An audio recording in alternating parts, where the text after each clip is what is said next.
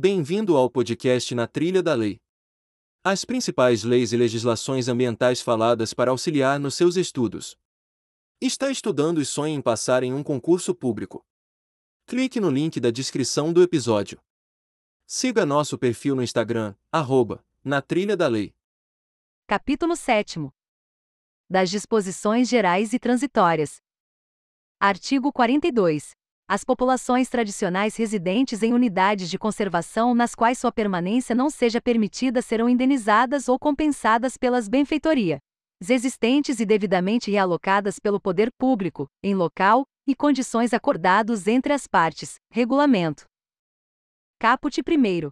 O poder público, por meio do órgão competente, priorizará o reassentamento das populações tradicionais a serem realocadas, caput segundo.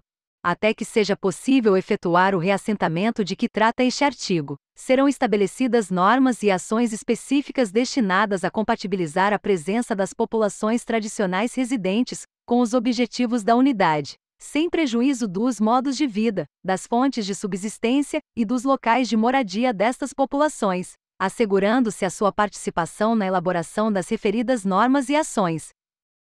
Caput terceiro na hipótese prevista no caput segundo. As normas regulando o prazo de permanência e suas condições serão estabelecidas em regulamento. Artigo 43. O poder público fará o levantamento nacional das terras devolutas, com o objetivo de definir áreas destinadas à conservação da natureza, no prazo de cinco anos após a publicação desta lei. Artigo 44. As ilhas oceânicas e costeiras destinam-se prioritariamente à proteção da natureza, e sua destinação para fins diversos deve ser precedida de autorização do órgão ambiental competente. Parágrafo único. Estão dispensados da autorização citada no caput os órgãos que se utilizam das citadas ilhas por força de dispositivos legais ou quando decorrente de compromissos legais assumidos.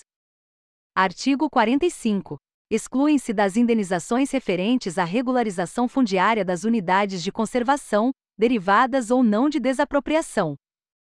1. Vetado. 2. Vetado. 3. As espécies arbóreas declaradas imunes de corte pelo poder público. 4.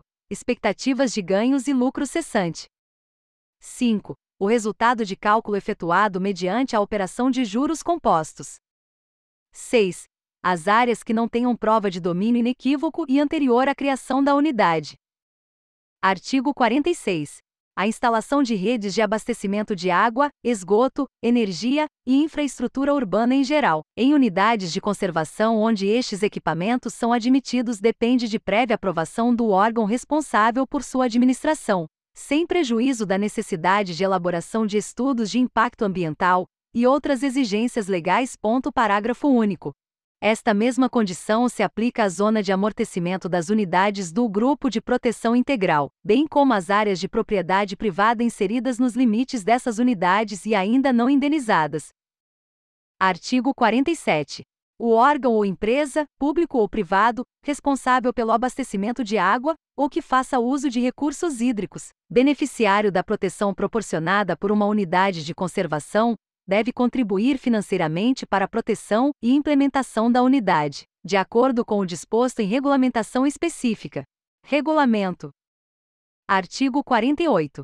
O órgão ou empresa, público ou privado, responsável pela geração e distribuição de energia elétrica, beneficiário da proteção oferecida por uma unidade de conservação, deve contribuir financeiramente para a proteção e implementação da unidade, de acordo com o disposto em regulamentação específica, regulamento. Artigo 49. A área de uma unidade de conservação do Grupo de Proteção Integral é considerada zona rural, para os efeitos legais. Ponto parágrafo único. A zona de amortecimento das unidades de conservação de que trata este artigo, uma vez definida formalmente, não pode ser transformada em zona urbana. Artigo 50.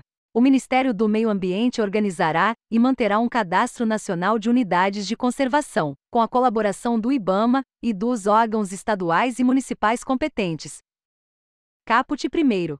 O cadastro a que se refere este artigo conterá os dados principais de cada unidade de conservação, incluindo, dentre outras características relevantes, informações sobre espécies ameaçadas de extinção, situação fundiária, recursos hídricos, clima, solos e aspectos socioculturais e antropológicos.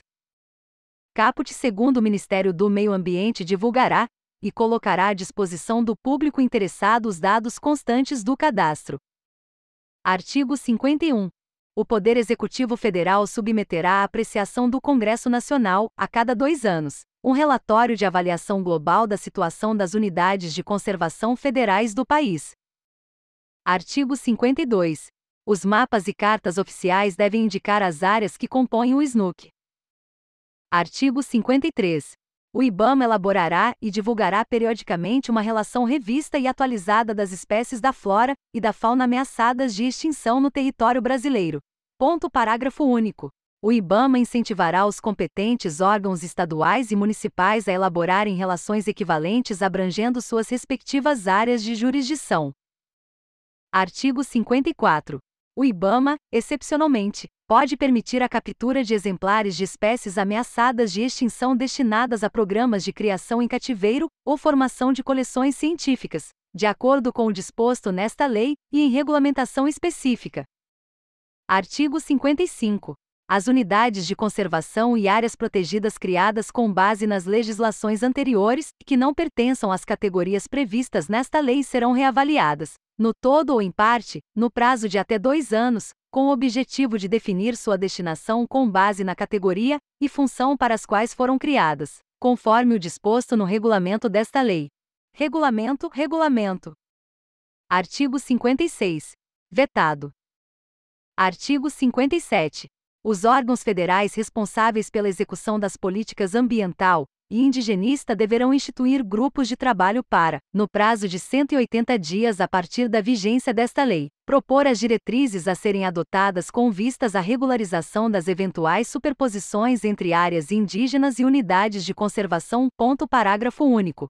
No ato de criação dos grupos de trabalho serão fixados os participantes, bem como a estratégia de ação e abrangência dos trabalhos garantida a participação das comunidades envolvidas. Artigo 57. A. O Poder Executivo estabelecerá os limites para o plantio de organismos geneticamente modificados nas áreas que circundam as unidades de conservação até que seja fixada sua zona de amortecimento e aprovado seu respectivo plano de manejo, incluído pela Lei nº 11.460, de 2007. Parágrafo único. O disposto no caput deste artigo não se aplica às áreas de proteção ambiental e reservas de particulares do patrimônio nacional. Incluído pela Lei nº 11.460, de 2007, Regulamento. Artigo 58. O Poder Executivo regulamentará esta lei, no que for necessário a sua aplicação, no prazo de 180 dias a partir da data de sua publicação. Artigo 59. Esta lei entra em vigor na data de sua publicação. Artigo 60. Revogam-se os artigos 5 e 6 da Lei no 4771, de 15 de setembro de 1965, o artigo 5 da Lei no 5197, de 3 de janeiro de 1967, e o artigo 18 da Lei no 6938, de 31 de agosto de 1981.